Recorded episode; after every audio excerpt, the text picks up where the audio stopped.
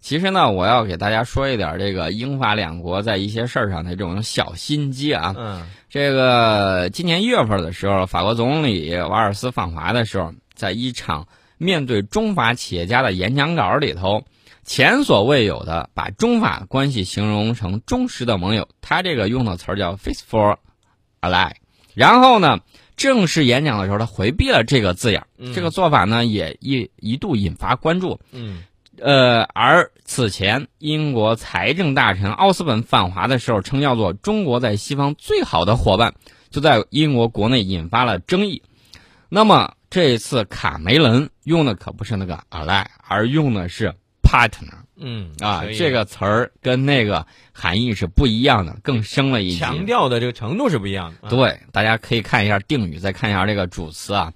这个这个情况我们都了解了啊。英国说法国，你不是会那个什么吗？我用英语比你用的熟练的多了。嗯嗯，人家人家法法国说我的法语也不赖，我啊们法语表达这个意思也是一样的啊。啊，这个法国表达这个意思还是要弱一点的，用的这个词汇还是稍微弱一些的。嗯，呃，其实法国意思是你英语里头可多法语词儿了啊。嗯其实大家就从这个里头发现了一点什么呢？就是谁的经济强，谁的国力强，嗯这个你的语言就会成为流行语。那么我们在汉唐的时候，你只要会汉语，那么你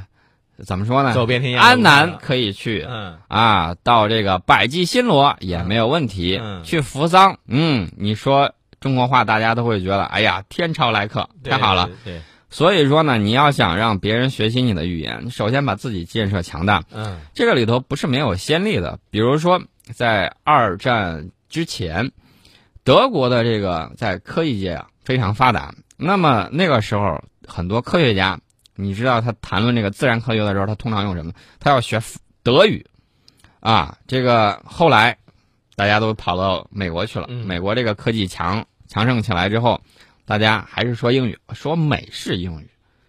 这个就是语言嗯这种传播，其实就是跟你的这个国家实力是密切相关的。其实你刚才说那美式英语，我就想起来原来有一个笑话叫伦敦音，是吧？啊，伦敦音啊，标准的伦敦音啊，不要伦敦音。哎，呃，玩笑归玩笑话啊，但是有一点儿说正事儿的话呢，现在你发现没有这样一个这个情况，就是美国它作为世界上最强大的国家，作为一个世界警察，是吧？嗯它现在就是给人的感觉有点儿这种中年危机的感觉，有一点儿这个自身不足的这个感觉。这个时候，其他的国家呢就会看到什么呢？看到一些新的机遇，对对吧？啊，比如说英国，嗯英国今年是先发现了这个机遇点嗯啊！我加入亚投行，我第一个在西方国家里头率先扛旗，我就来了。嗯大家知道英国的这个政治嗅觉非常的敏锐，好歹人家也是称霸全球几百年的这种全球性帝国，对吧？嗯也曾经辉煌过。但是现在呢，英国大家可以看到，按照这个英国只有中国大约二十分之一的人口，人口总数排在全球第二十二位。英国呢仍然是一个非常重要的经济体，嗯，但是已经无法与中美这两个超重量级的大国比肩。对，英国 GDP 以当前汇率计算的话，在全球排名是第五；以购买力评价计算，世界排名第十。嗯那么，根据当前汇率计算，我们是世界第二大经济体。对，按照购买力评价计算，你已经是世界第一大经济体了。这个中国的崛起，我说句实在话，才刚刚开始。嗯我一直都觉得，我们有这么多优秀的人口，有这么大的这种领土面积，我们有时候一个省就差不多跟英国一个国这么大。我觉得还有很大的发展空间。什么发展空间呢？就是你跟它同样数量的这种人口和相同、相同大的这种面积，你得差不多相当于它一个国的水平，这才算发展到这种高达呃高发达水平。其实一方面啊，就是英国呢在中国找到了发展的机会，对吧？对这种做生意的巨大机会。而另外一方面呢，我们都知道伦敦是世界上最大的外汇交易中心，它超过纽约和东京的组合。那么这就使得这个英国有强大的优势去推动人民币的国际化。大家知道，美国称霸世界，除了美媒、除了美军之外，还有一个就是美元。大家要知道，人民币的国际化这个脚步是不容它阻挡的，这个也是我们中国的利益所在。那么，伦敦将成为世界第一个人民币离岸中心，并且已经发行了以人民币计价的中国政府主权债券。嗯，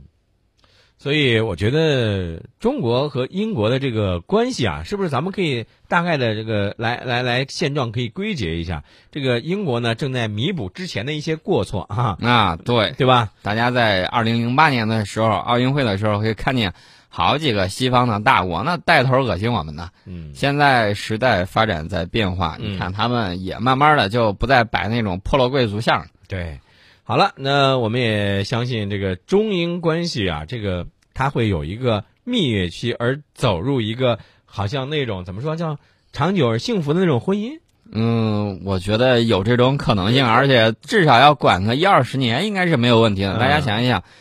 我说我们技术不行的，说你这个什么呃 copy 人家的、山寨的什么之类的，嗯我问一问大家，英国要我们去给他修高铁，英国让我们给他去建核电站，嗯英国让我们给他发展很多这种高新的东西，比如说航天方面，我们需要他要给我们合作，嗯包括它的这种空间站计划等等，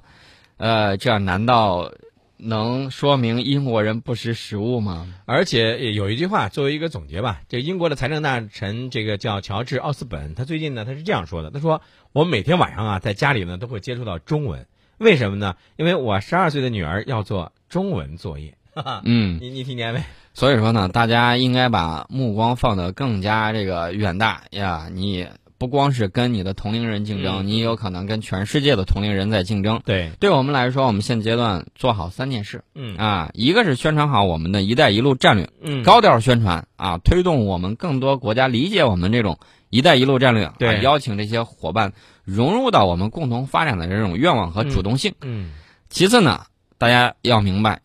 文武之道啊，一文一武都不可以偏废。嗯你在清朝的时候啊，你偏废了啊，你说我这个道德很好啊，我文化很灿烂呢、人家让我揍你啊，你抵挡不过去，对吧？我们要在军事上做好地区布局，比如南海岛礁，我们得加快建设。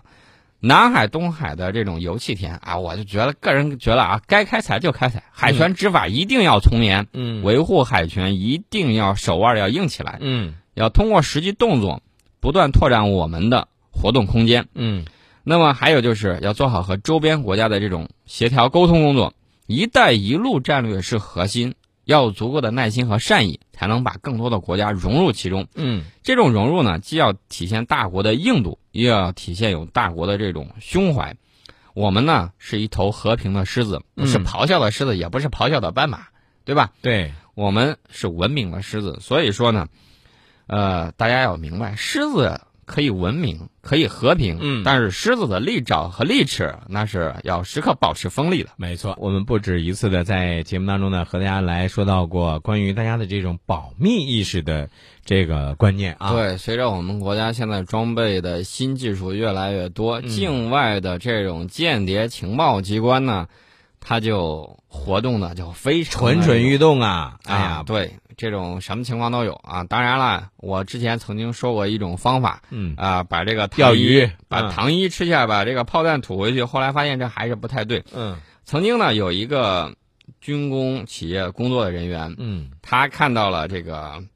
呃，就是这个一下就判断出来是外部的这种情报机关，嗯然后呢，他就骗他呀，说你把钱给我汇来，我就给你东西。嗯然后那边呢就傻不呆呆的把钱汇了，然后他迅速把他拉黑，然后 QQ 号什么也不再用了，然后挺高兴，自己拿着钱就花了。然后呢，我们的这种国家安全机关就批评教育了他嗯，啊，这个呢大家也要注意，一旦碰见这种情况的时候，要迅速上报给国家安全机关，对啊，你告诉他们什么情况，那自己呢千万不要跟他们联系和接触。没错。这个在就在前不久，这个四川省国家公安国家安全机关啊，就展开了一个叫代号“扫雷”的专项行动，抓获了四名涉嫌危害国家安全的人员，而且这四个人呢，都是从业于同一家国防军工单位。啊，他们之间呢互相并不认识，但是分别被境外的间谍情报机关发展利用了，这个让人感觉非常的惋惜。